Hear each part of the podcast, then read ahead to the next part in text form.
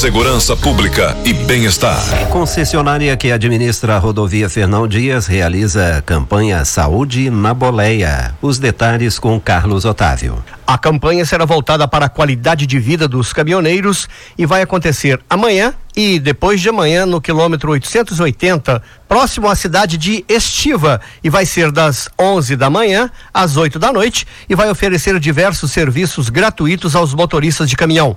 Vamos saber mais detalhes com Ana Carolina Prado. Ela é analista de sustentabilidade da Artéries Fernão Dias. Qual o objetivo da campanha da saúde na boleia? Saúde na boleia tem o objetivo de estimular comportamentos e hábitos seguros para a redução de acidentes fatais. Por isso, os motoristas que passarem pelo posto serão alertados sobre a direção defensiva no trânsito por meio de materiais informativos. Quem fará os atendimentos e o que será oferecido?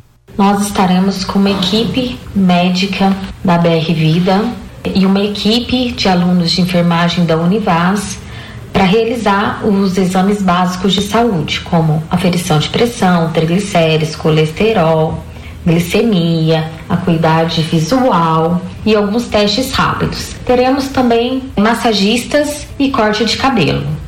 E como a Artéries investe em ações que ajudam o caminhoneiro a entender a importância do seu bem-estar físico? Artéries Fernão Dias, ela promove ao longo do ano várias campanhas de conscientização e educação no trânsito.